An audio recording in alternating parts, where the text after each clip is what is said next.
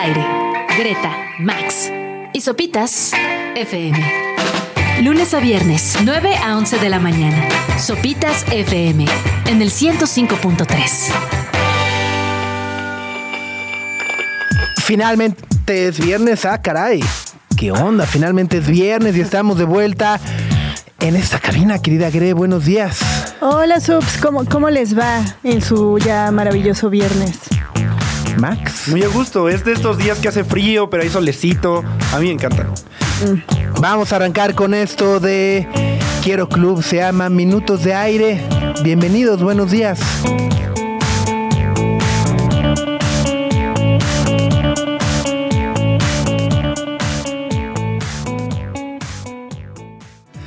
Nueve de la mañana con 5 minutos en este viernes 24 de noviembre, una semana más, aunque parece modo de vu.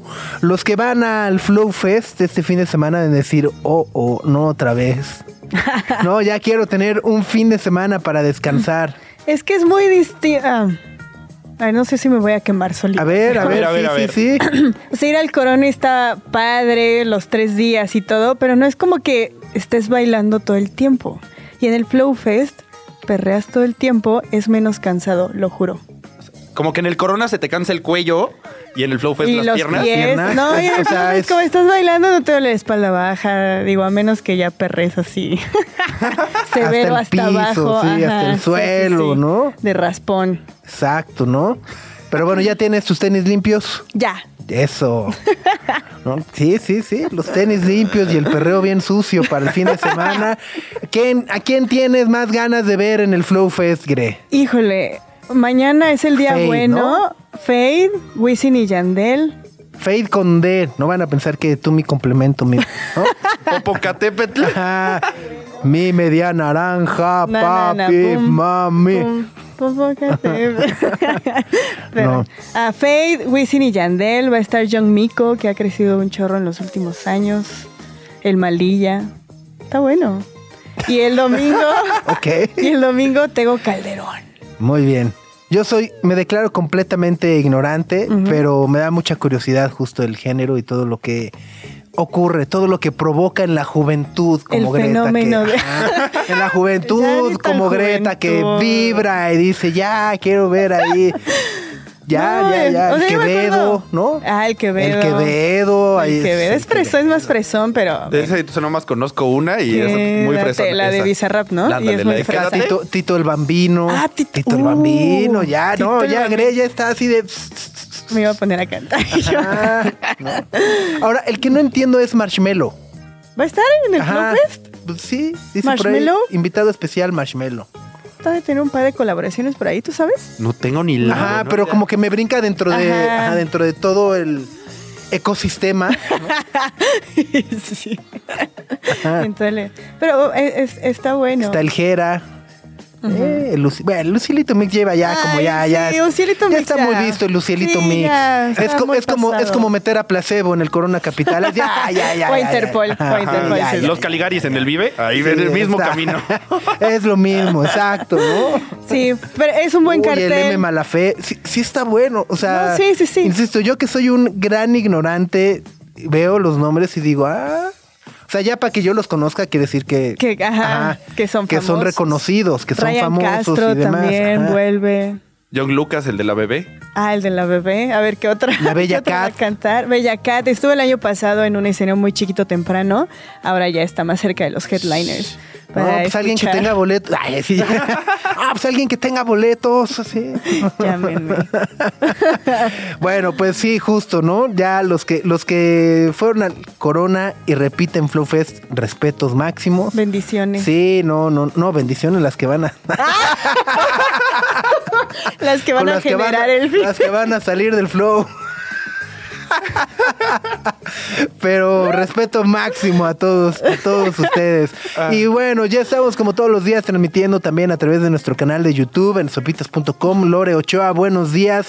Nos pone un solecito, sí, ya extrañábamos el solecito, por sí. favor. Ayer y antes estuvo severo.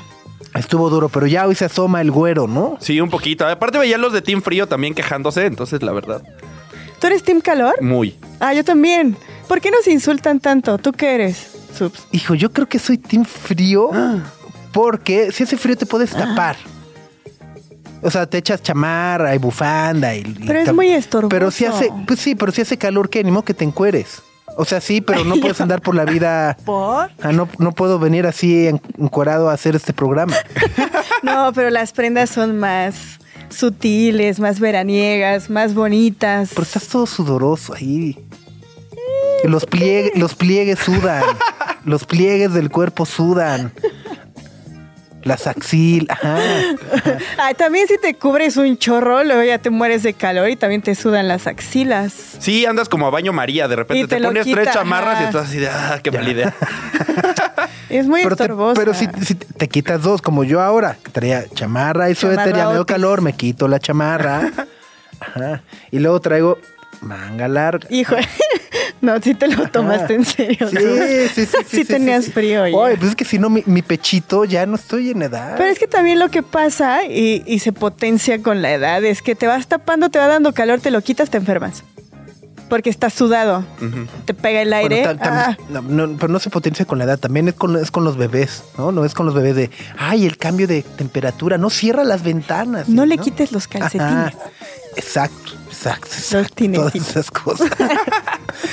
Pero bueno, ¿qué vamos a tener el día de hoy en el programa? Gracias por acompañarnos. Como cada viernes, vamos a estar platicando con nuestra queridísima Elvira Liceaga, que hoy nos va a platicar sobre una novela que ha dado muchísimo de qué hablar por la manera en la que replantea el sistema educativo con el que millones de personas hemos crecido en todo el mundo. Nos referimos a una educación del estadounidense Tara Westover.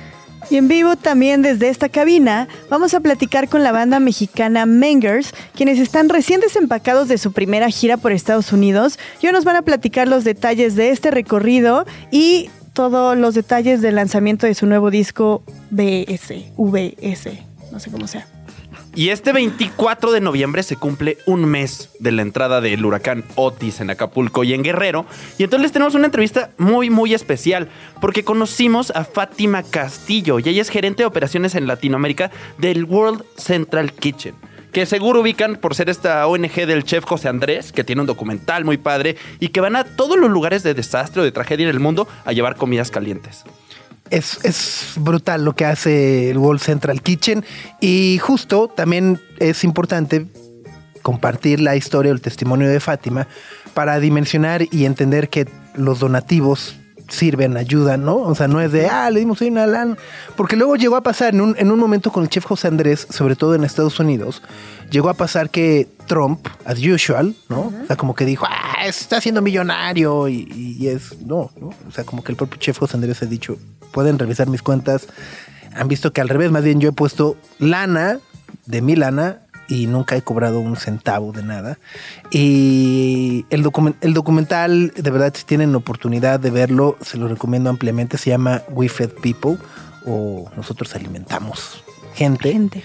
Eh, y bueno, pues justo muestra cómo desde el huracán María en Puerto Rico eh, viene la alerta, empieza a ver el caos, empieza a ver que Trump pues ayuda con aventando un papel de baño, ¿no? Y dice, pues es que eso no resuelve nada. Y entonces eh, él dice, bueno, a ver, yo, uno, sé cocinar y dos, sé organizar equipos.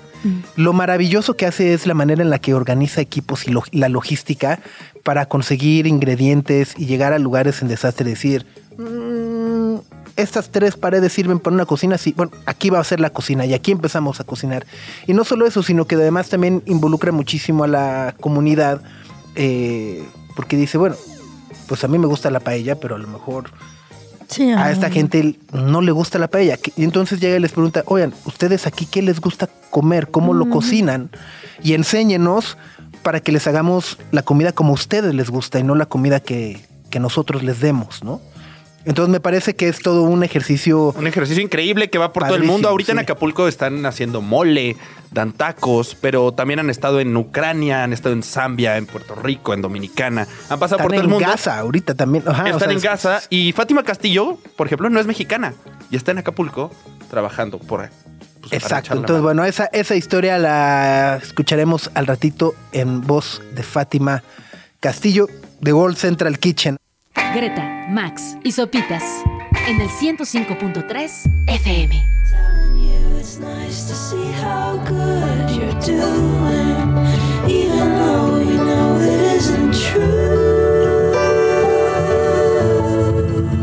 Parte de Matador Records, Julian Baker, Phoebe Bridgers, Lucy Dacus, Boy Genius con esta hermosa canción que se llama Cool About It. Por acá, Itzel García dice, gracias por esa rola. Ma Barbosa, se viene buen programa y qué buena canción. Saludos a todos aquí y pone un unicornio. Siento que la cabeza de ese proyecto es Phoebe Bridgers. No sé por qué, todo suena a Phoebe Bridgers. Mm, no sé. ¿No? ahí- ¿No, no, no coincides? Yo lo siento muy Phoebe Bridgers. Muy Phoebe. ¿Viste eh, su presentación o su aparición en Saturday Night Live? Estuvo muy No, no la divertida. vi. Ah, Ajá, está muy la- divertida. Pero la vi en esta entrevista de, híjoles, no me acuerdo cómo se llama, Kitchen Shop. Ajá. de esta británica que hace como citas y estuvo muy divertida. ¿Ah, la del pollo? Ajá, la del pollo, come nuggets y así. Estuvo muy divertida. Ella es rara, pero divertida. Sí. Yo la escuché en el Corona el año pasado Ah, y me Lucy, deprimí. Lucy Dacus. No, a Phoebe Ah, Phoebe. Bridgers. Ok. Es que Lucy Dacus también vino. ¿También ¿no? estuvo? Sí, sí. Ah, no me acuerdo. sí, sí, sí. Pero me deprimí mucho. Sí. O sea, me fui. Me, me empecé a sentir muy triste. Iba con, con Fer Lloré. Bravo de sopitas. Y las dos fue no, ya mejor vamos. ya lloré, vamos, vamos a llorar. Gran artista. Pues ahí está. Oye, una de las noticias con las que despertamos esta mañana, Max, en el, en el mundo deportivo. Ah, no, pero es eh, esta sentencia que se da contra, bueno, no contra, más bien a favor de Oscar Pistorius, que obtendrá libertad condicional eh, a siete años de, de- de estar ahí metido en el bote por el asesinato de su novia en este evento trágico, loquísimo, poco claro, que ocurrió hace 10 años, ¿no? ¿Qué fue en el, En 2013, hace 10 años. en el 2013? Sí, El un- 14 de febrero, o sea, para, para quienes no ubiquen la historia, eh, el 14 de febrero del 2013, eh, eh, Rivas Tenkamp, que es esta modelo eh, holandesa que andaba o era pareja de Oscar Pistorius, el atleta paralímpico que se hizo famosísimo ¿no? por correr con esta prótesis y, y ganar medallas olímpicas y demás, eh, pues entran en una especie de, bueno, no en una especie, entran en una discusión, ¿no? Y eh, la modelo se encierra en el baño y de repente hay disparos, ¿no? Oscar Pistorius a través de la a puerta. través de la puerta dispara sin ver y termina matando a la que entonces era su pareja, su novia, ¿no? Lo que dice Oscar Pistorius dice, no, no, es que yo estaba dormido y, estaba todo muy oscuro y escuché ruidos y pensé que era un ladrón y pues disparé. Yeah, right. Ajá. Yeah, right, Ajá, ¿no? ajá.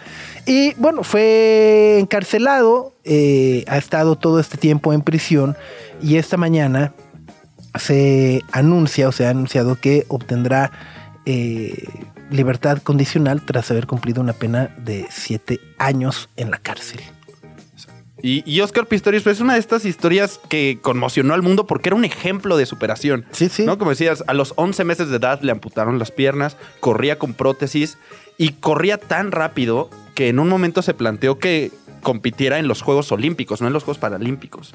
Rompía todos los récords y era de estos ejemplos de superación personal y después hizo eso y terminó en la cárcel. Ahora será liberado. Su carrera deportiva obviamente está completamente terminada y destruida, pero a ver qué sucede. Sí, y, bueno, y en, y en este caso justo también la familia de eh, Riva Stenkamp eh, envió una carta que además me parece un gesto que demuestra un poco también como lo gran la humanidad que tienen, ¿no?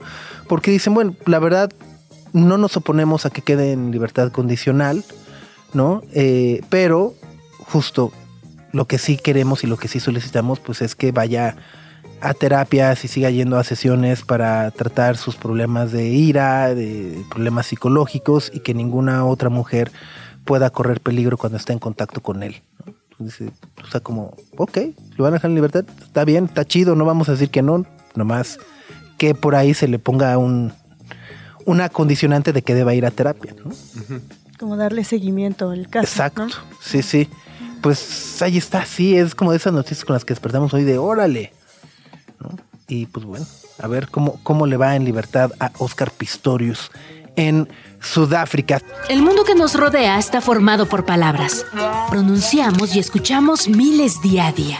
Todos leemos mucho más de lo que pensamos. Hablemos de esas cápsulas que detienen el tiempo. Libros. Con Elvira Lisiaga. Querida Elvis, qué gusto saludarte. Esperemos que estés muy bien. ¿Cómo te va? Buenos días. Muy bien, ¿cómo están ustedes? Bien, no, ta- no tan frescos como tú. Bueno, yo ahí con una gripa que vengo cargando desde el corona, querido, pero que espero que ya se quite. Ya, que se vaya, por favor. Sí, sí, sí, que nos recuperemos. Piedad, piedad, piedad. Oye, esta semana nos vas a platicar eh, de un libro que se llama Una educación de Tara Westover.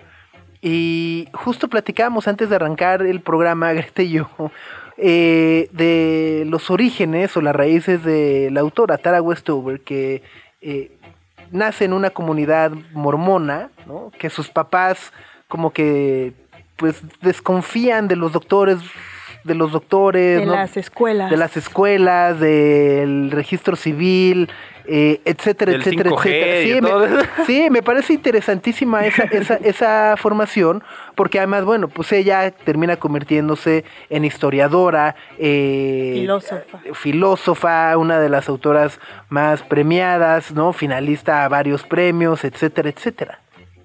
Sí, es muy interesante. Este libro, hay que decirlo, es no ficción. Es un memoir, es una biografía, una autobiografía, en donde vemos una especie de coming of age, pero muy extraño porque es el tránsito de crecer, como tú bien decías, en una comunidad que se llama, eh, junto al monte Buckpit, en Idaho, chiquitita, de 300 personas, Tara Westover nace eh, en una familia en donde son siete hermanos y nace pues en estas creencias mormonas radicales donde no se le permite a los hijos tener educación, vacunarse, recibir ningún tipo de medicina.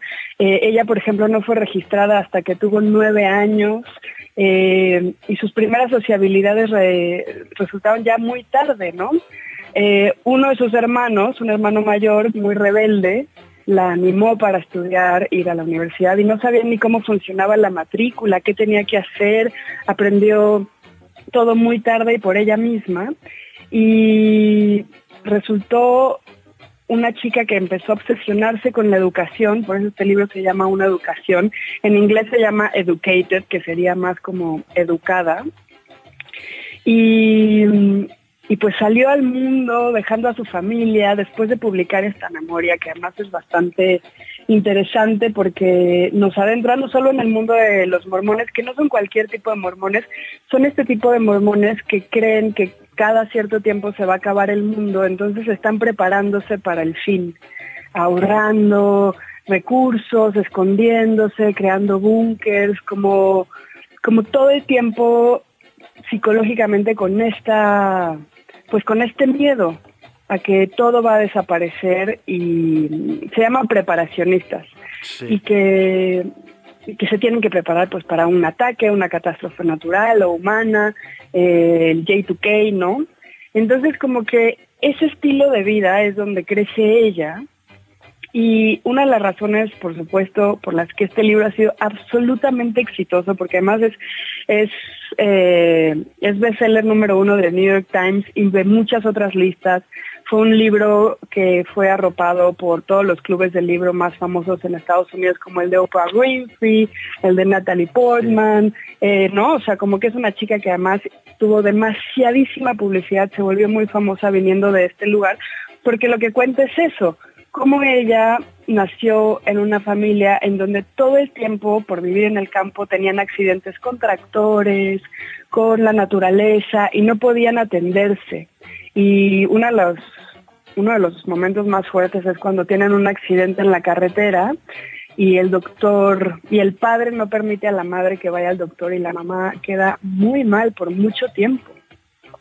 Entonces, como este pacto contra la modernidad, contra la medicina, contra la educación, contra el sistema, que tiene algo de, no sé, como que de pronto tiene algo de utópico, porque son personas que se proponen ser autosuficientes y no darle al capitalismo despiadado lo que siempre nos está robando, que es la vida.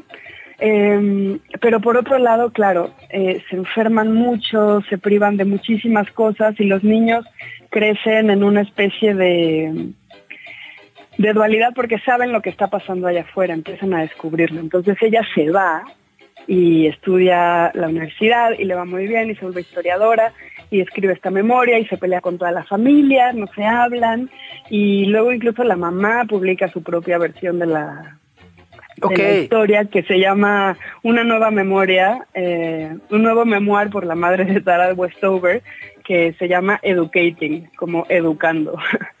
y, y claro, y ese conflicto entre la familia pues también ayudó mucho a que el libro se vendiera, pero es un libro muy bueno, a pesar de que creemos que los bestsellers son eh, como cosas muy comerciales. Este libro realmente creo que ha tenido tanto éxito por las razones correctas, que es mostrarnos el interior de una vida privada, eh, absolutamente privada de, bueno, de las mejores cosas de la modernidad, ¿no? Que son poder tener acceso a servicios de salud o de educación, la cultura, los libros, las películas, ¿no? Eh, sin tener mediación, sin tener negociación.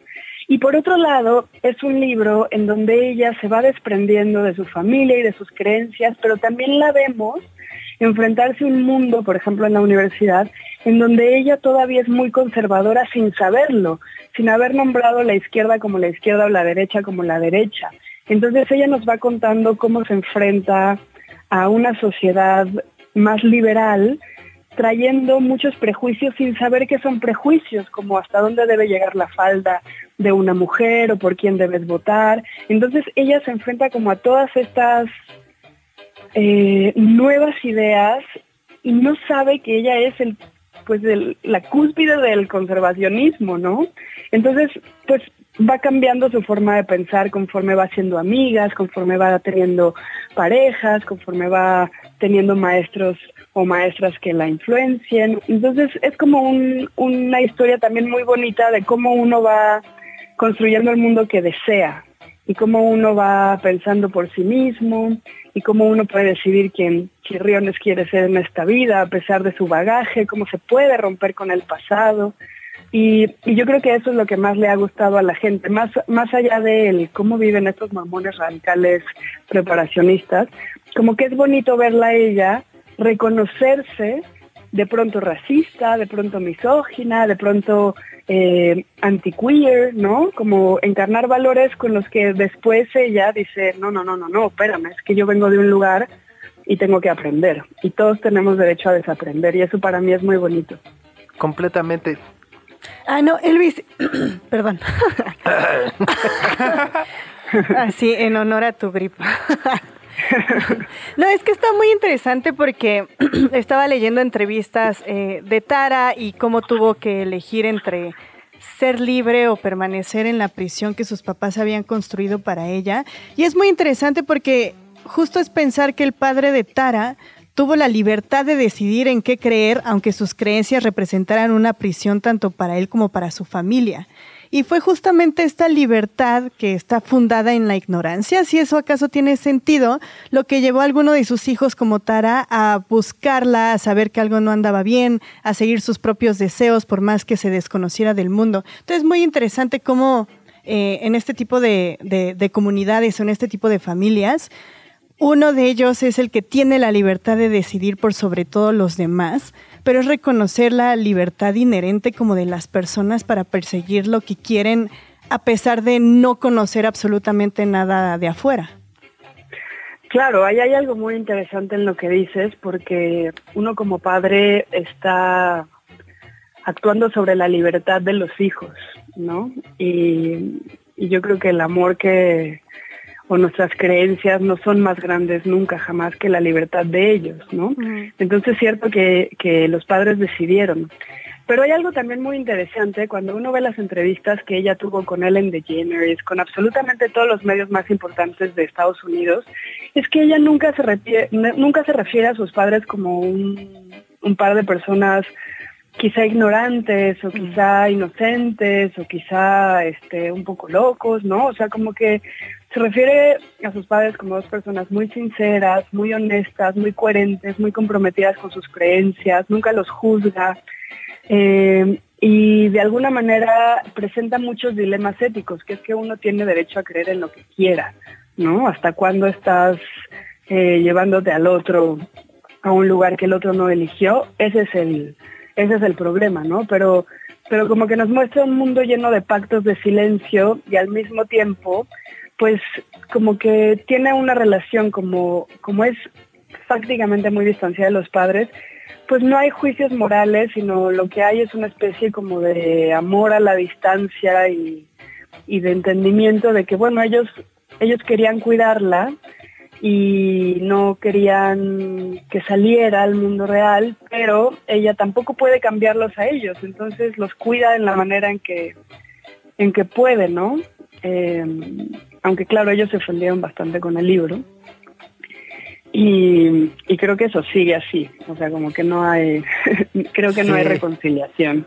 Leía por ahí, eh, vaya, un perfil que, que hizo Bill Gates sobre Tara Westover, la autora de este libro, a propósito de la obra, ¿no? Y, y dice, bueno, si bien no es un libro político, nos ayuda también a entender esta parte de eh, las divisiones dentro de los Estados Unidos, ¿no? Los famosos estados rojos contra los estados azules, eh, lo rural contra lo urbano, y justo lo que mencionas, ¿no? Eh, me parece que si bien se centra en Estados Unidos, de alguna u otra manera también nos ayuda a entender pues todas las limitaciones en las que muchas personas crecen, viven, se desarrollan y, y que no es necesariamente a lo mejor justo estas creencias no es no es que los padres sean mala onda, es que es justo en lo que en lo que creen y cómo fueron educados y demás y eh, es lo que al mismo tiempo cuestiona Tara Westover eh, en su libro. Claro, sí, ella nos muestra un lugar con muy poca visibilidad dentro de lo que entendemos como Estados Unidos, que es realmente muy heterogéneo.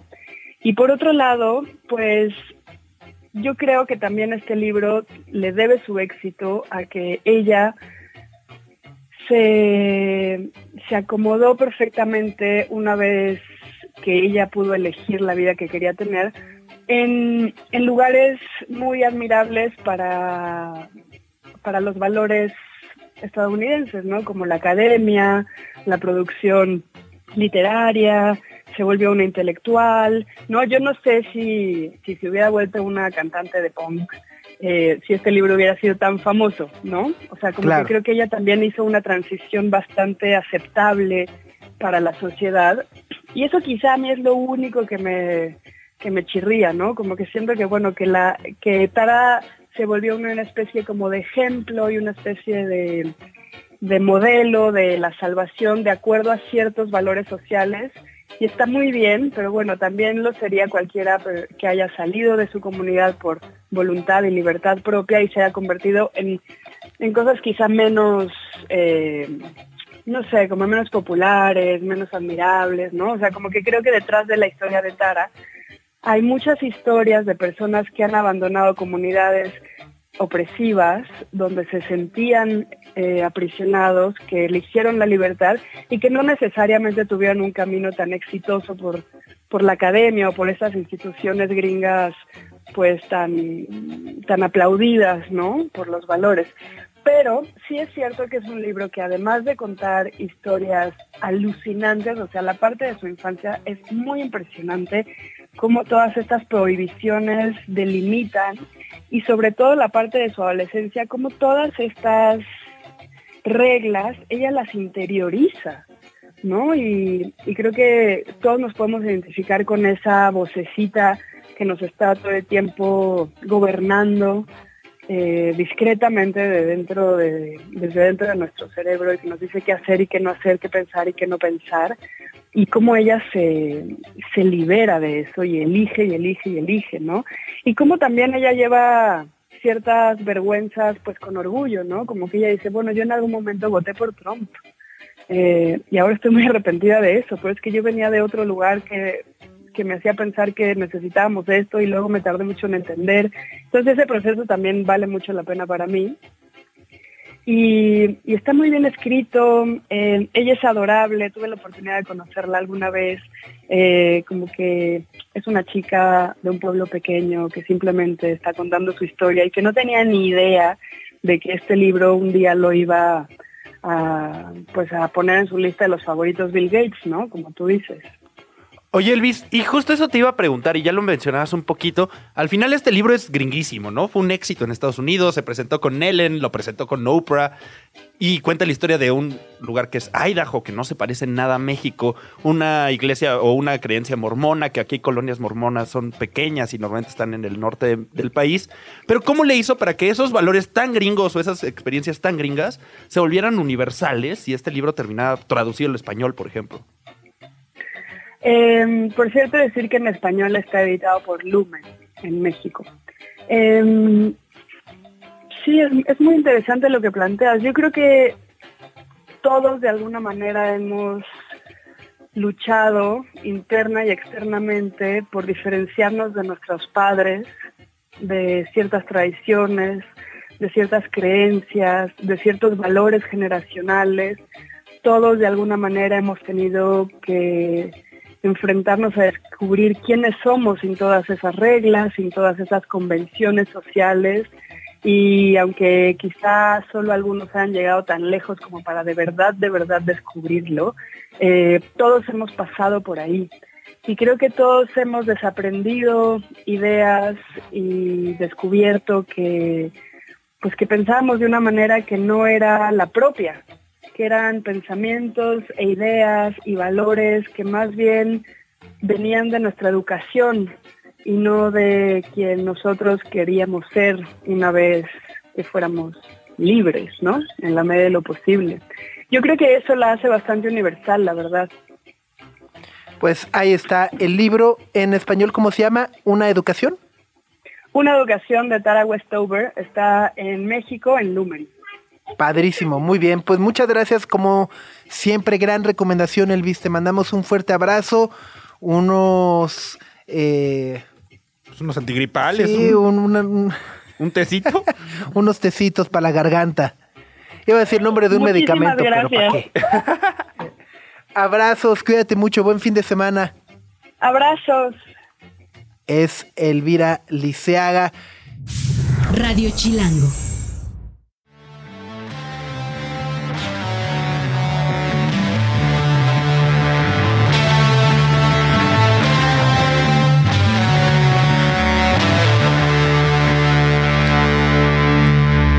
Son los Mengers, a quien nos da muchísimo gusto recibirlos en esta cabina. ¿Cómo les va? Buenos días, bienvenidos. Hola, hola, Hola, buen ¿qué día. tal? Buenos días, Bien. muchas gracias. Bien, contentos. Somos fans declarados desde hace rato. No habíamos tenido el gusto de vernos cara a cara. Sí. Eh, así que bueno, si gustan presentarse para la gente que nos está viendo en YouTube, que los puede ubicar muy bien. Hola, YouTube.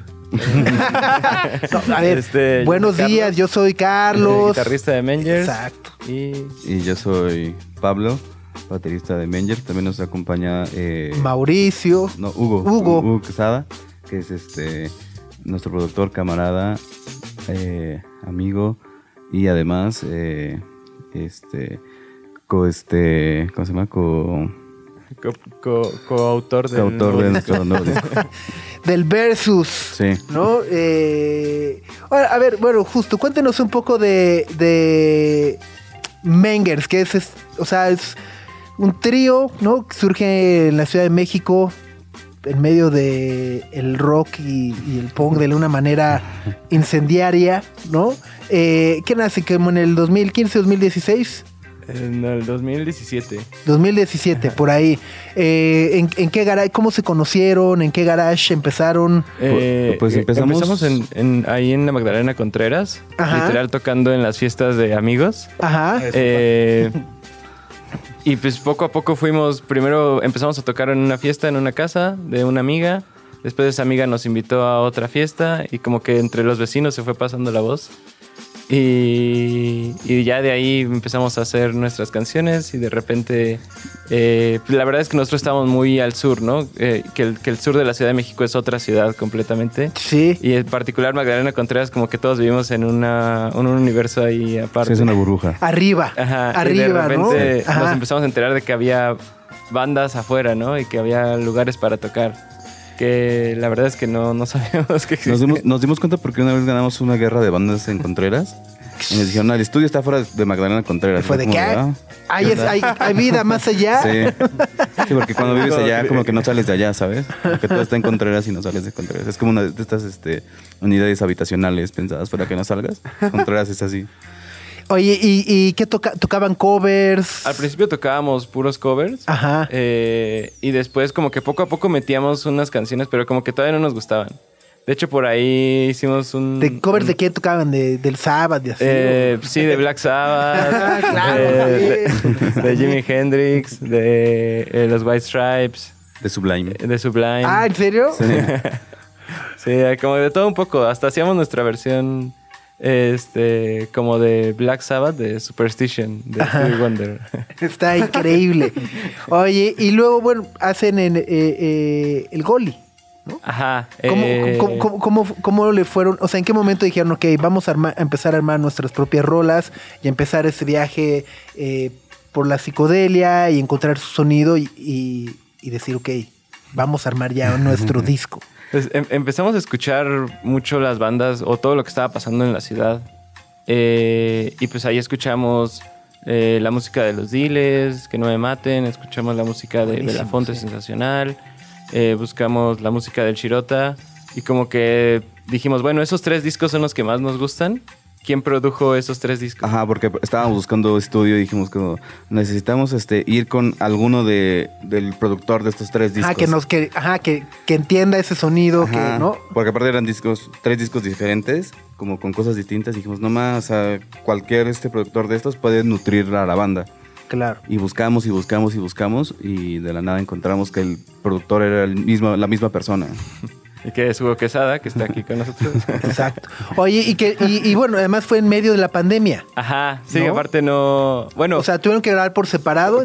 Contactamos a Hugo un poquito antes de la pandemia, entonces sí dio chance de que, de que lo fuéramos a ver y de que, este, de que pudiéramos como vernos en persona. Y de hecho las primeras canciones de Goli se grabaron eh, justo la semana antes de que empezara la pandemia. Entonces, digamos como, ¿cuántas fueron? ¿Unas cuatro antes? Ajá. Y ya después en la pandemia justo, este, pues tratábamos de ver cómo grabábamos. Unas partes de, de las voces, por ejemplo, las grabamos en nuestra casa. Este, y ya fue ahí como naciendo eh, Goli, que se fue haciendo como poco a poco. Y después ya sacamos nuestro segundo disco, que es, que es IO, que salió también el año pasado.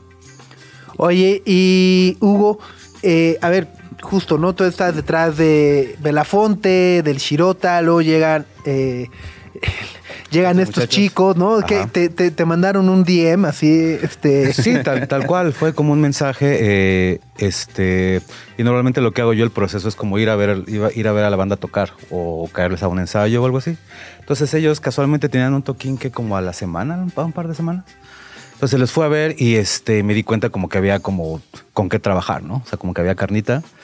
Y este, y pues concretamos una cita y fue como pues bastante tranquilo y relajado el proceso, pues, ¿no? O sea, como me empezaron a enseñar como enseñar eh, maquetas y ideas y pues de ahí fue, fue como tomando forma.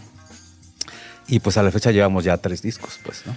Pero, pero este verso además ya es el, corrígeme si no, tengo entendido, ya es el primero donde tú como Progreso Nacional das un paso al frente de alguna manera o, o tomas un papel más visible hacia la audiencia. Sí, al, al menos este mm, lo que pasa es que este quizá a, a nivel como de como de crédito, ¿no? O sea, como que siempre he estado como Sí, metido sí, un sí, poco como en cosas de arreglos y demás aparte de la producción. Eh, pero lo que pasa es que como que nos exigimos, bueno, un, un poco más de mi parte les exigí como un ritmo un poco manchado, que era como hacer quizá un disco al año, ¿no? O sea, como no tengo ningún problema con las bandas que también tienen como solamente carrera de un solo disco y se van, ¿no? Pero ellos yo veía que sí querían hacer una carrera real, ¿no? Con su banda, ¿no? Entonces dije, ok, ¿qué, qué tal que hacemos lo que nunca pasa en México? Vamos a hacer que una banda independiente tenga un disco al año, ¿no? Y a ver qué pasa. Entonces, el disco pasado, bueno, los dos discos anteriores como que se turearon mucho, como que a la banda le ha ido muy bien. Entonces, este, se ha tocado un montón. Este, también pues, nos fuimos de gira el año pasado. Entonces, como que entre todo eso no había tiempo como de componer como un nuevo disco. Entonces, este, vi que, se- que estaban como, como medio frustrados con el proceso porque las canciones nuevas como que no, no funcionaban. Entonces, este, a la par de esto, yo quería tenía la idea de hacer como eh, con gente con la que me llevo muy bien dentro y fuera del estudio, hacer como discos colaborativos.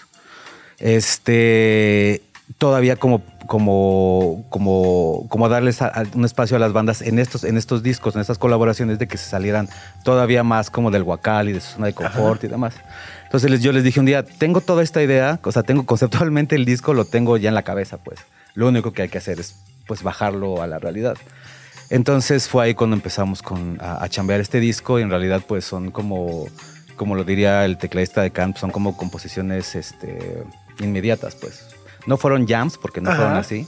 Fueron, sí había como una idea detrás de cada canción, pero fue como vamos a grabar canción por día y este bajo ciertas reglas y pues vamos a ver qué pasa, ¿no? Y, y fue lo que hicimos, tal cual. Oigan, y hablando de salirse del guacal en este disco versus, pues, como decías, que empezaron a grabar poquito antes de la pandemia. Entonces yo los conocí, pues, en plataformas. Ahí conocí el Goli, el Lío, por ahí me eché su sesión de KXP. Pero en este versus no existen plataformas. No salen plataformas y solo lo van a presentar en sus tocadas. Ahí lo venden, ahí lo presentan. ¿Y cómo fue esa idea de, de salirse de internet para, para que los vieran? en Pues, pues justo fue como dentro de este paquete que te mencionaba acerca de, de este disco, era eso, como ser como muy, este, como radicalizar la idea, pues, así como de vamos a empujar a la gente que regrese como a la escucha profunda. Y este, y si eso es simplemente como una decisión completamente personal. En realidad tampoco es como que queremos cambiar la industria o queremos hacer que la gente. No, o sea, si les interesa la música, si les gusta la banda, este, si les gusta lo que, lo que escuchan, pues puede. O sea, el, el- el- la música está en físico únicamente. Pues, ¿no? Entonces tienen que acercarse al físico y van a tener, que, van a tener que, que- que hacer la comunión de comprarlo, de llegar a su casa, de poner la aguja y ponerle atención, pues, ¿no? Que digo, yo tengo 44 años, entonces para mí es algo completamente normal. Entonces, este, pues, quizá para las nuevas generaciones no tanto. Pero este es eso, en realidad es un, es un sí, como igual, como sí, como darle un- un- un- el, el valor a la música, pues, y también como invitar un poco a la gente a que tenga esta comunión, ¿no? Con, con- tanto con el objeto y también con el espacio que lo rodea cuando se expande, pues, ¿no? Y, y también no es como que las plataformas hoy en día ofrezcan una un gran beneficio a las bandas o marquen No, una hablando verdadera económicamente, diferencia, ¿no? O sea, no, pues. Sí, bueno, justo Spotify esta semana anunció que va a dejar de pagar Sí. este si no tienes mil reproducciones no te pagan no Exacto. este entonces bueno pues es parte también de esta eh, evolución de las plataformas que llegan con un discurso de queremos apoyar el talento pero al mismo tiempo es pues eres tan emergente que si no tienes mil rolas no te pagamos no y, Exacto. y se vuelve muchísimo más difícil para todas las bandas eh, nuevas Radio Chilango. Tenemos aquí en la cabina a Carlos, a Pablo, acompañados de Hugo Quesada, de parte del Estudio de Progreso Nacional. Yo quería eh, comentarles justo eh, sobre lo que estábamos hablando antes de, de escuchar la canción, porque me parece muy interesante, porque lanzaron este disco Goli, lo sacaron en la pandemia, y es como pensar que se tiene que seguir todo un proceso para promocionar un disco, ¿no? Ya saben, empezar a hacer entrevistas, difundirlo, luego obviamente tienen que salir de gira y tienen que armar un set list con las canciones más específicas o las que ustedes, ni siquiera las que ustedes consideren que son las mejores, sino las que creen que el público va a escuchar un poquito más, las que tienen un perfil más como para radio, pero la pandemia vino a romper como todos esos esos procesos para, para hablar de música y para escucharla. Entonces quisiera saber si ahorita lo, lo que comentaban de es un disco que no está en plataforma, está pensado como para escucharse en vivo. ¿Qué otras cosas ustedes como banda, no quiero decir aprendieron o qué enseñanzas les dejó la pandemia, sino más bien cómo revaluaron esta forma de, hacer música, de hablar de música y cómo piensan ustedes ahora que nosotros pues escuchamos música después de, de- de todos estos cambios que hubo? Pues digo, la verdad es que antes de ser eh, personas que hacen música, somos personas que escuchan música. Entonces, eh, en particular, yo me di cuenta de que empezaba a, a escuchar como muchos eh, sencillos y no me importaba tanto si la banda estaba afuera o no haciendo cosas, ¿no? Obviamente si, si está la, la banda afuera haciendo cosas, pues sí te metes ahí, como que te llama más la atención.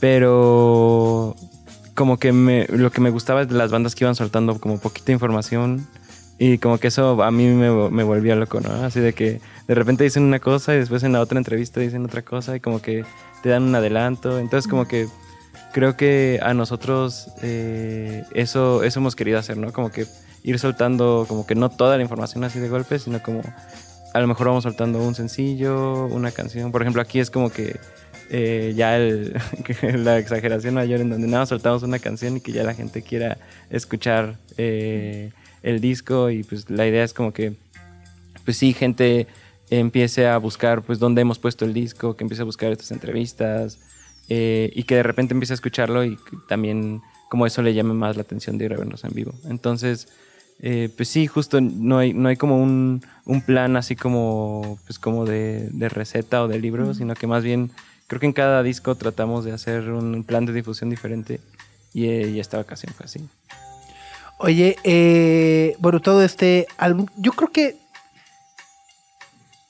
es un álbum difícil, ¿no? O sea, si no, si no conoces a, si no has escuchado Menger, no sabes quiénes son, eh, mi humilde opinión, yo, yo les diría, éntrenle al Goli primero, porque si se acercan a este van a decir la distorsión, van a decir que como tío, de, de mi edad, van a decir, Sí. viejezote, ¿no? Eh, O sea, hay mucha distorsión, eh, está todos este loop, pero al final creo que lo que termina dándole eh, un poco más de, de- de coherencia o, o, eh, sentido son también como todas las líricas eh, eh, que van armando. Y creo que ahí tú eres el responsable, Carlos. Sí, sí. ¿Cómo, cómo, cómo, cómo fue ese, ese, ese, ese proceso? ¿Cómo, cómo, cómo le vas dando? ¿Cómo vas agarrando el feeling y decir, a ver, acá, ¿no? Pues sobre todo últimamente lo que, lo que yo hago es como que tengo ciertas frases eh, que más o menos pues, voy escribiendo día con día, de lo que va pasando, de lo que voy eh, sintiendo y literalmente las, las tengo guardadas en, ya sea en mi celular o, o en un tu cuaderno. libretita, Ajá. ajá. Y entonces ya cuando estamos armando una canción, empiezo a, a tratar de balbucear esas frases o acomodarlas de alguna manera. Y después, eh, ya con la banda y también acá con Hugo, pues ya dicen, no, ¿sabes qué? Esa frase estaba muy chafa. O acá en vez de decir, este, no sé, tal palabra, cámbiala por esta. Entonces como que sí va, como que ya hay un, un refinamiento, pero eh, que, que al final como que va consolidando todo. Y muchas veces, y sobre todo en, en- en este versus, fue como un poco diferente en donde, eh, como las canciones las íbamos haciendo al día, Tal cual, así estaba bien chido porque agarrábamos libros de ahí en la casa de Hugo Ajá. íbamos como ojeando. Y era como, a ver, este, Hugo tenía un libro de, de, no sé, no, no me acuerdo muy bien. Solo era como un libro de, de cine de, este, de esta onda. Yo tenía un libro de poemas y Carlos tenía su libreta. Entonces era como, íbamos sacando palabras como, a ver, ¿qué, qué palabra tiene tantas sílabas y, y termina con, ta- con, te- con tal letra? Y era como, ah, no, pues tal. Íbamos juntando, juntando palabras y era como un cadáver exquisito, pero como a manera de, de juego y de cosa chida. Está buenísimo. Está buenísimo. Oye, y, y bueno, también en tu experiencia, eh, justo con, con, con Roboto, yo diría que eres como una de las mentes maestras de la distorsión de, de- de- del rock contemporáneo de, nuestro país, ¿no? Eh, tú justo eh, también tuviste una banda, con, bueno, Sí, sí, sí. varias, ¿no? Yo recuerdo por ahí Robota más recientemente y luego fue la, la, la producción. Eh, perdona si la pregunta puede ser un tanto No, no, no, venga, venga. onírica, Venga, venga, venga. pero justo, ¿cómo, cómo vas teniendo el, el- el feeling para saber cómo debe de sonar eh, cada proyecto? Es decir, desde Mave Frati, que es como Sí, otra cosa otra cosa. ¿no? Eh, Belafonte, diles que no me maten y luego, o sea, y- es una responsabilidad importante darles también, o bueno, no darles porque cada banda ya llega con su identidad, pero al mismo tiempo como reforzarles Claro. el concepto, el sonido eh, y proyectarlos. Sí, pues normalmente tengo como pláticas eh, mucho antes de comenzar a, como a grabar, y, y, ah, de hecho mucho antes, quizás antes de escuchar la música o los demos que traigan. Eh, y la verdad es que lo que siempre les propongo es, yo en vez de tener como, esta, como este papel como de productor que dice qué se hace, como que siempre estoy como un integrante más de la banda. Entonces, obviamente, cuando alguien me llega, sí tengo como una visión como de a dónde quisiera llevar eso, pero a fin de cuentas es, como una cosa muy personal, ¿no? Entonces, empiezo como a dialogar con ellos, empiezo a tirar como muchísimas ideas y entonces dentro de todo eso vamos viendo qué, es- qué funciona y qué no. Todo, o sea, me encanta porque a fin de cuentas no es como, yo no tengo como la, la- la- la palabra absoluta, sigue siendo como, como llegar a lugares incómodos, como llenar todo de duda. Entonces eso se, se empieza a volver mucho más emocionante. Y también este, a, a- a nivel humano y personal, en, en el, en el estudio se vuelve pues, mucho más interesante, pues, o sea, porque todo el tiempo alguien dice algo y alguien quiere contestar, o alguien quiere intervenir, o alguien no le gusta. Entonces todo eso empieza como a, como a triggerear ideas y, este, y los resultados, pues en realidad es que es la banda, no yo produciéndolo, sino la banda más yo. pues, ¿no? Y eso es, eso es algo que se me hace muy interesante, pues, ¿no? Porque Claro. entonces ya hay, un- hay, hay una, como una coherencia, hay un diálogo y también esos discos suenan tal cual a, a mi casa, a mi equipo, a mí, Sí, junto sí, con sí, ellos. sí, pues, sí. ¿no? Oye, y, y en las presentaciones en vivo ahora con, con, con Mengers, ¿te veremos ahí? Sí, lo, lo que pasa es que, o sea, me invitaron a tocar porque también, digo, a fin de cuentas siguen siendo como un power trio. Entonces, en el, en, en el estudio, lo- los, los discos de Mangers normalmente, digo, y 90% de los discos que hago, pues se vuelven más un disco de estudio. Que Sí. to- tomas el estudio como una herramienta y en vez de estar como esta idea de, no, vamos a grabar todos en vivo y que sea este feeling de todos viéndonos, a mí la verdad es que esa idea me da un poco de flojera. Este, se vuelve como, pues vos ahí hay un streaming y la banda está tocando, entonces Sí. y los grabas. Entonces ya es como, ya, ya existen los streamings, ya existe todo esto, entonces hay que aprovechar el estudio para poder como completamente despedazar la música y llevarlo como quizá a lugares equivocados y a ver qué pasa. Entonces, eh, ellos, eh, como yo hago muchas cosas como de postproducción en los discos, sí, al- a- a- ya a la hora de escucharlos en vivo, sí, sí hacía falta como un poco esto, ¿no? Entonces me empezaron a, a invitar a colaborar con ellos.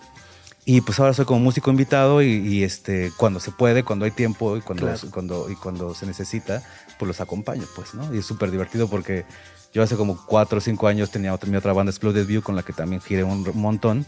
Quedé un poco harto y decidí como ya dejar de tocar en vivo un rato, pero bueno, este, con ellos me la paso súper bien porque pues, hacemos como muy buena mancuerna, somos muy buenos camaradas, ¿no? Conozco las canciones de pe a pa. sí, entonces- claro. ¿Y cuándo los podremos ver en vivo? Pues mañana, mañana mismo tocamos. ¿En dónde? Una- en Sangriento va a ser el- un, un show que va a ser el... eh, no sé si puedo decir marcas. Sí, sí, tú échale. este, de Pizzas del Ferro Negro. Eh, vamos a, ce- a- a cerrar el año ahí. Y va a ser un show que creo que promete mucho. Eh, va a estar eh, Belafonte Sensacional. Eh, vamos a estar, eh, bueno, va a estar Un Perro Andaluz, eh, Y- Axel Cantalán, Demencia Infantil. La promesa- y- la promesa. y Rising Sun. y nosotros. Entonces son seis bandas. Es entrada libre. eh, pero hay cupo limitado, entonces llegues desde, desde temprano. Creo que Temprano. empieza a las 4. O a las, Creo que las, no, creo que sí a las, las cuatro. 4. Está maravilloso. O sea, los planazos, sí. Sí, hay, hay en Sangriento, en Azcapotzalco, al lado del Parque Bicentenario. Buenísimo. En En la Aquiles. Cerdán, ¿no? En la famosísima Sí. Aquiles Cerdán. Así es. Ahí está. Oigan, pues un, un verdadero placer platicar con ustedes, Carlos, Pablo, Hugo.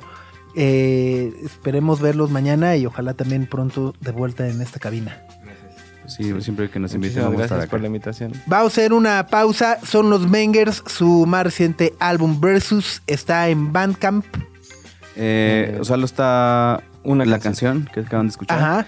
Es la única que está disponible en, en, En Bandcamp. plataformas, en Bandcamp y en Spotify. Y el Si resto ya de ahí Si lo. quieres escuchar todo, lo van a tener que comprar. Exacto. No, ah, ya pero ahorita tenemos un ¿no? adelanto curioso. Regresando de pausa, Exacto. vino en USB una de las rolas. Entonces, regresando. ¿Vino en USB? Ajá. ¿Todavía Sí, existen? vino volando. ¿Todavía Vino en? USB una de las rolas. volando. Regresando del corte, vamos a escuchar dos. El 2. Greta, Max y Sopitas en el 105.3 FM. Oye, Max, eh, este fin de semana mañana se cumple, o pues sí, se cumple un mes del desastre provocado por el huracán Otis en el estado de Guerrero. Eh, hemos visto ha sido una de las emergencias eh, pues más terribles las cuales ha atravesado el país en los últimos tiempos, ¿no? Este huracán sin precedentes que además en muy poco tiempo llegó, golpeó y arrasó con todo lo que encontró a su paso en el estado de Guerrero.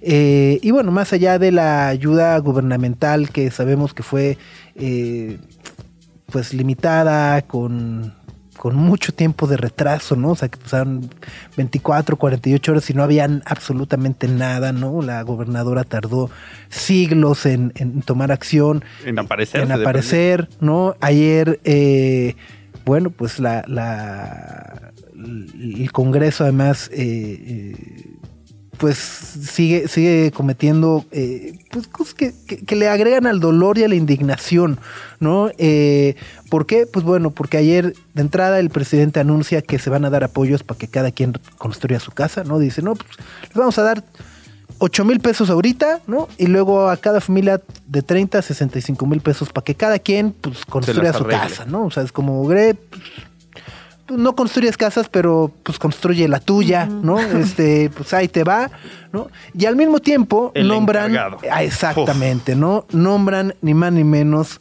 que a Félix Salgado Macedonio, ¿sí? El violador, ¿no? Tal cual, como supervisor. Va a ser el encargado de supervisar la reconstrucción de Guerrero. Además, es papá. de la gobernadora. Entonces, bueno, todo, e- mientras todo eso ocurre, ¿no? Mientras seguimos escuchando además testimonios eh, que son desgarradores, ¿no? De, habitantes de Acapulco que al día de hoy siguen sin encontrar a sus familiares, siguen denunciando que hay muchas más personas desaparecidas de las reportadas oficialmente, eh, etcétera, etcétera, etcétera. Mientras todo eso ocurre, afortunadamente hay organizaciones no gubernamentales, ONGs, que han dedicado todo su tiempo y esfuerzo para tratar de auxiliar de la mejor manera al mayor número de personas posibles en Guerrero. Una de estas organizaciones es World Central Kitchen, eh, fundada y liderada por el chef José Andrés, el chef español José Andrés, eh, que bueno, a lo mejor dicen, ¿y por qué es tan famoso el chef José Andrés? ¿No? Bueno, en realidad se volvió muy famoso porque fue el, eh, el primer chef que llega a Estados Unidos en los 80 o 90 eh, en- y, y- y digamos que presenta las tapas, ¿no? este, en Estados Unidos no conocían las El tapas, concepto el de concepto de tapas, ¿no? Y entonces pues pone un lugar de tapas y dicen, los americanos dicen, ¡oh! ¡Tapas! ¡Buenísimas! Esto, ¿no? Ajá. tapas. Y entonces le, le empieza a ir muy bien, empieza a abrir nuevos restaurantes, desarrolla nuevos conceptos, tiene su tienda de este, ingredientes españoles, se vuelve una especie de embajador de la cocina española en Estados Unidos. Recientemente en Nueva York, no sé si ubican estos lugares que se llaman Italy, que son como espacios grandotes de comida italiana. Eh, bueno, hay, hay en varios lugares, hay en, en- en Nueva York, hay en Los Ángeles, hay en Las Vegas, que son como pequeños centros comerciales, o sea, como cocinas abiertas, pero nada más de comida italiana, ¿no? Entonces está el puestito de, de pasta y el puestito de gelatos y el puestito de no sé qué. Bueno, él abre lo mismo, pero de España, de comida española, en Nueva York. Y eh, justo de repente también dice, bueno, que me va muy bien como chef, pero pues mi misión no es ser millonario, o no quiero ser millonario únicamente, sino mi misión es pues ayudar a las personas y, alimentar a las personas, ¿no?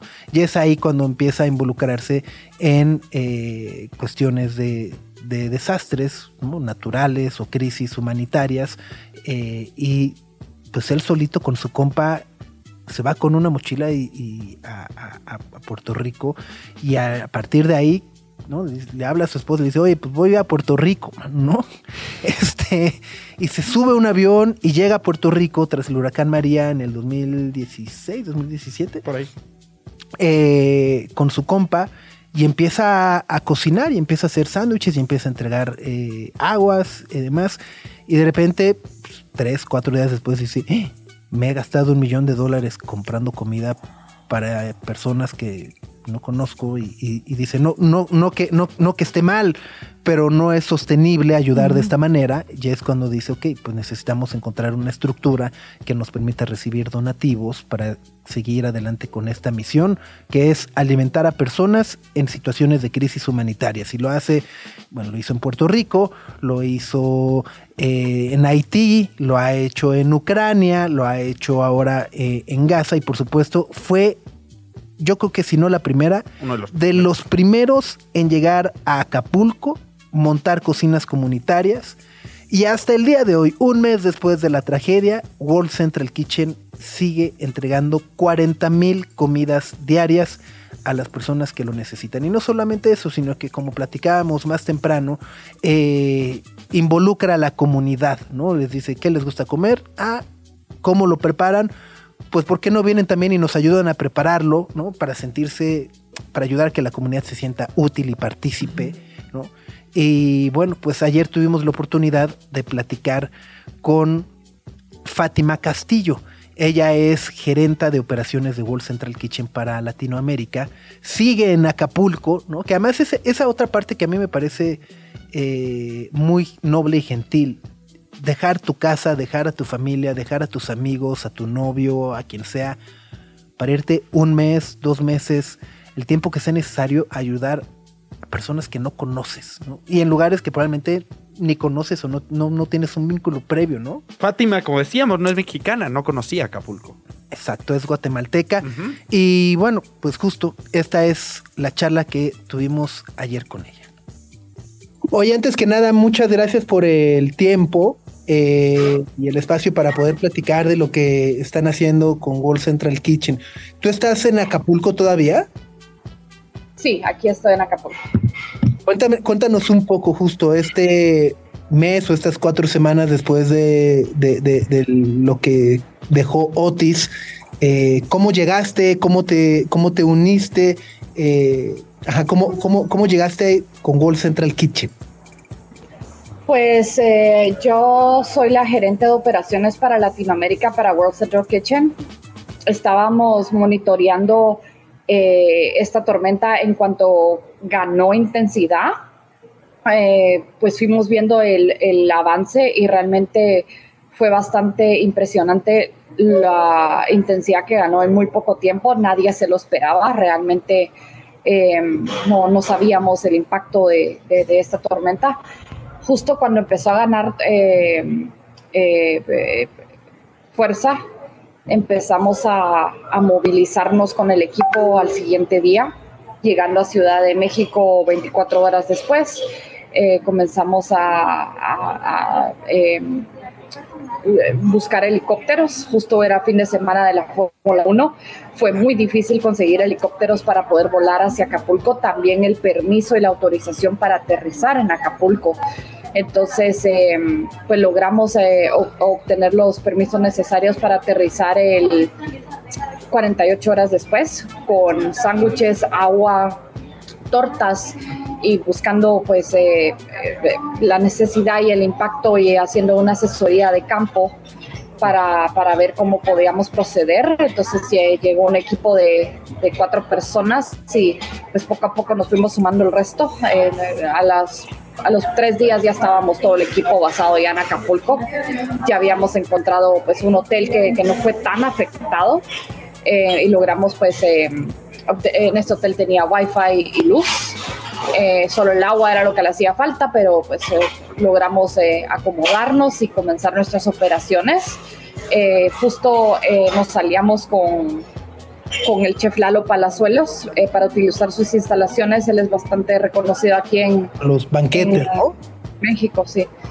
Entonces em, ahí comenzamos a hacer las comidas calientes ya estando en Acapulco.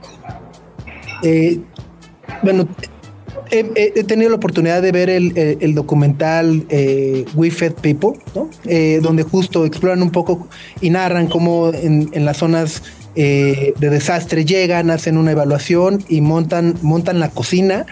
Y luego, ya que montan la cocina, justo, eh, y creo que es algo que me gusta de World Central Kitchen, la manera en la que empiezan a generar comunidad, ¿no? Y, y- y donde dicen, bueno, no vamos a alimentarlos con lo que nosotros les vamos a dar, sino la propia comunidad les va guiando y les va diciendo qué es lo que les gusta, cómo lo cocinan, eh, etcétera. En ese ejercicio, eh, cuéntanos un poco sobre el, nos mencionabas ahorita de, de Lalo Palazuelos, que es, que es banquetero, ¿no? Hace, eh, pero que chefs se, se han ido involucrando y por supuesto luego también eh, veo o hemos podido ver en las fotos a muchas mujeres en las diferentes localidades más remotas de Guerrero, no, no tanto en Acapulco. Pues nosotros no pudiésemos hacer nuestro trabajo sin la alianza con las comunidades. Eh, estamos eh, incluso no solo en las comunidades remotas, sino aquí en Acapulco. eh, tenemos alianza con muchas comunidades abriendo co- comedores sociales y la mayoría de esos comedores sociales las mujeres, las señoras cocinan. Por ejemplo, en las áreas remotas donde hemos estado llegando en helicóptero, Espinalillo y ese tipo y, a los alrededores eh, nosotros eh, pudimos formar alianzas con, con los eh, comedores en una parroquia también tenemos una distribución de comida. Realmente ha sido increíble ver la resiliencia de las personas y cómo ellos ayudan a sus comunidades especialmente estas mujeres. Te- tenemos em, que agradecerles tanto porque realmente ellas son las que están alimentando a su comunidad.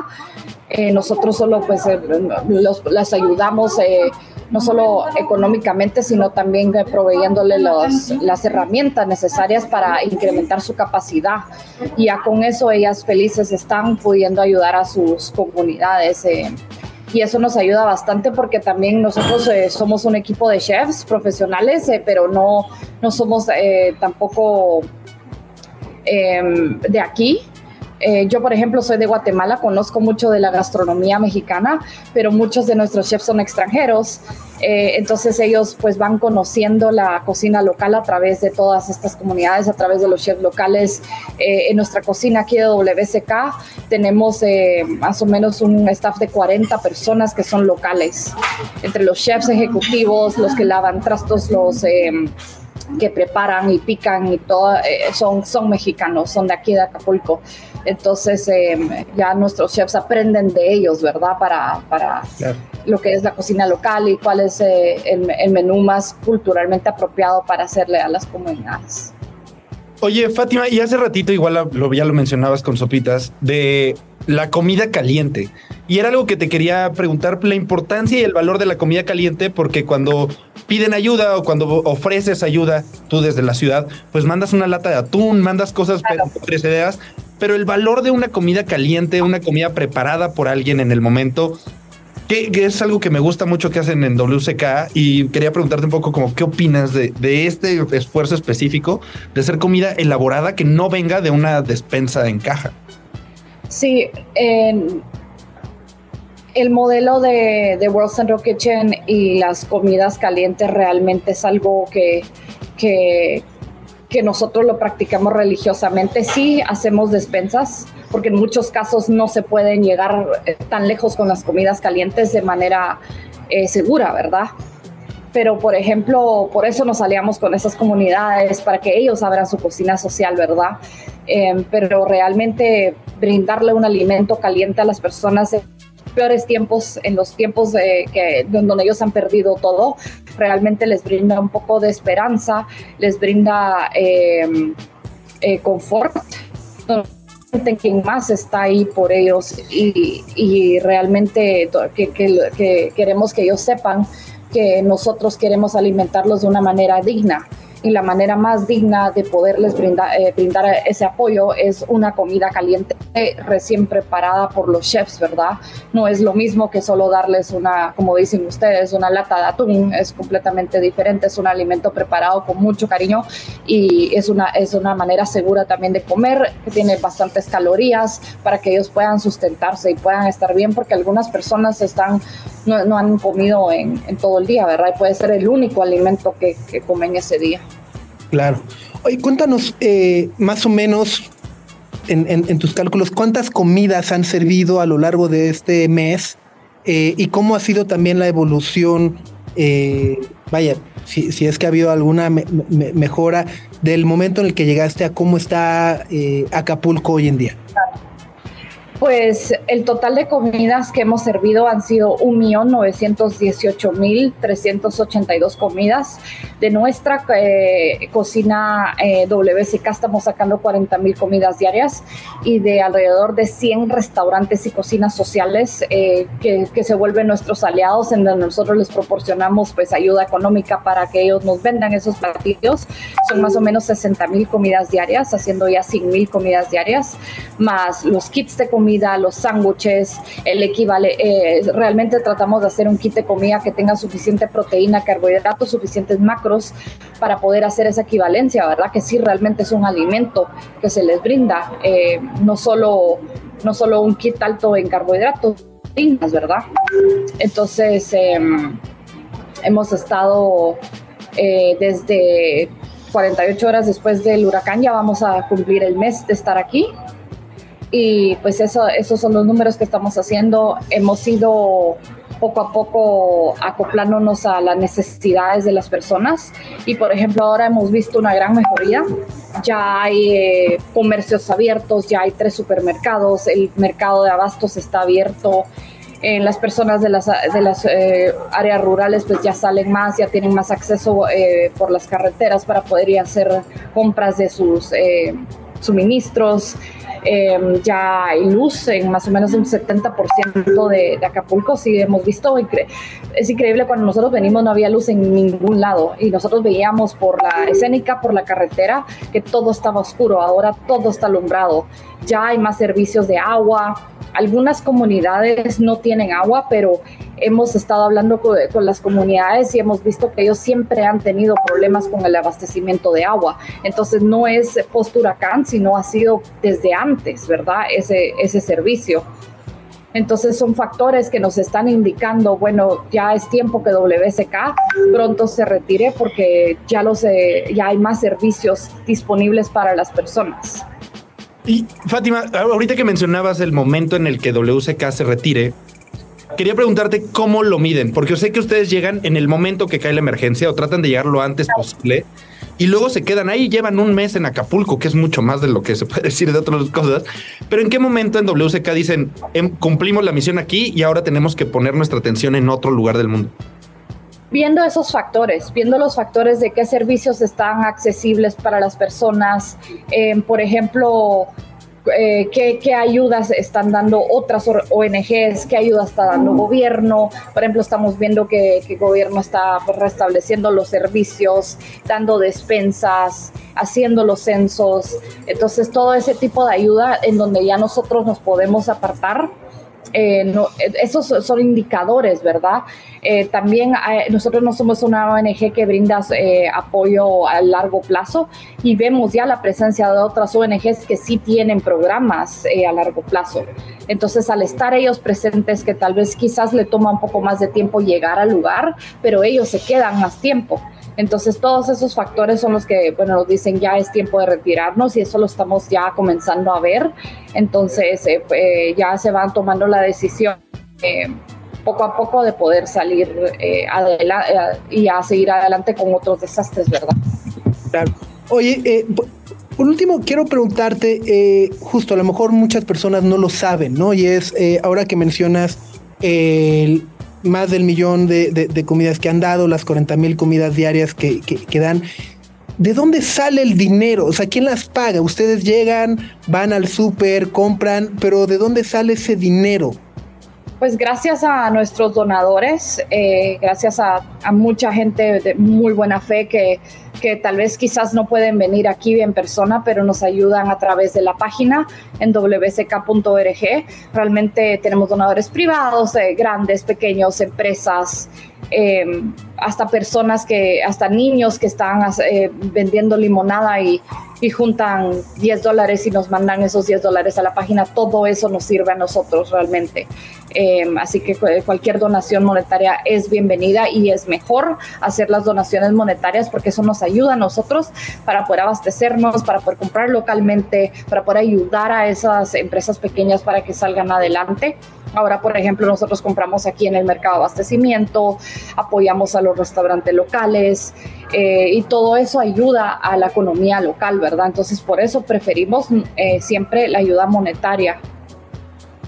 Totalmente. Y, y por eso eh, es importante justo poder eh, donar directamente a través de la página. Sé que tienen el libro de recetas. Ahora acaban de lanzar el cómic, ¿no? Eh, eh, o sea, diversos servicios. Y, y para mí era importante mencionártelo y preguntártelo por, para que justo no exista como ese registro de viva voz de ah, el donativo que se hace sí sirve, ¿no? Y sí se ve y sí cambia vidas, eh, sobre todo en situaciones eh, pues trágicas, ¿no? Como es una emergencia de, de- de este tamaño. Pues muchísimas gracias, Fátima. De verdad, Gracias eh. Como que somos muy fans de, de- de- de José Andrés, pero bueno, sabemos que no solamente es José Andrés, sino todo el equipo. Tú llevas un mes ahí, lejos de casa, lejos de familia, etcétera. Así que también muchas gracias y muchas felicidades. Muchísimas gracias a ustedes por tenernos. Gracias. A ti, buen día, que Nos estés vemos, bien. bonito día. Bye. Pues esa fue la charla que pudimos tener el día de ayer con Fátima Castillo, gerente de operaciones para Latinoamérica de World Central Kitchen. El documental eh, que narra la, la- la historia y la misión de World Central Kitchen se puede ver en Disney Plus. Se llama Alimentando al Mundo. Es dirigido por Ron Howard. Eh, vale la pena. Dura como una hora y media por ahí. Buenísimo. Sí, sí, sí, sí, sí. Y pues con eso cerramos la semana, amigos. Ya se acabó. Por fin. ¡Ey! Todavía falta, todavía falta. El fade. El fade. Hasta el suelo, Gre. No, no, ya no se permiten esas cosas a esta edad. Después de los 30 hay que mantener la, la compostura, pero Y disfrutarlo. la dignidad. Y la dignidad sobre todo, sí. Ay, los meniscos. Los dolores que vendrían después si uno intentara hacer lo que hacía en su juventud. Nah, Entonces, hasta que la pintura azul de los jeans se pegaba así, la, la pasabas a la pared. Ay, eso- pues yo no sé a qué clase de perreos fuiste, Max. Bueno, que tengan buen fin de semana, Gre. Disfruta el Flow Fest. Sí, ya les Con estaré el flow. contando el lunes qué tal. Sí, a ver sí. si se sobrevive. Eso. Max, Nos vemos el lunes por acá. Gracias por acompañarnos. que tengan un gran fin de semana. Los esperamos el lunes en punto de las 9 de la mañana. Cuídense. Adiós. Nuestra atención vive en muchos sitios de manera simultánea. Ya puedes desconectarte de este. Sopitas FM. Lunes a viernes, 9 a 11 de la mañana. Radio Chilango, 105.3 FM. Radio Chilango. La radio que... Viene, viene, ¿eh?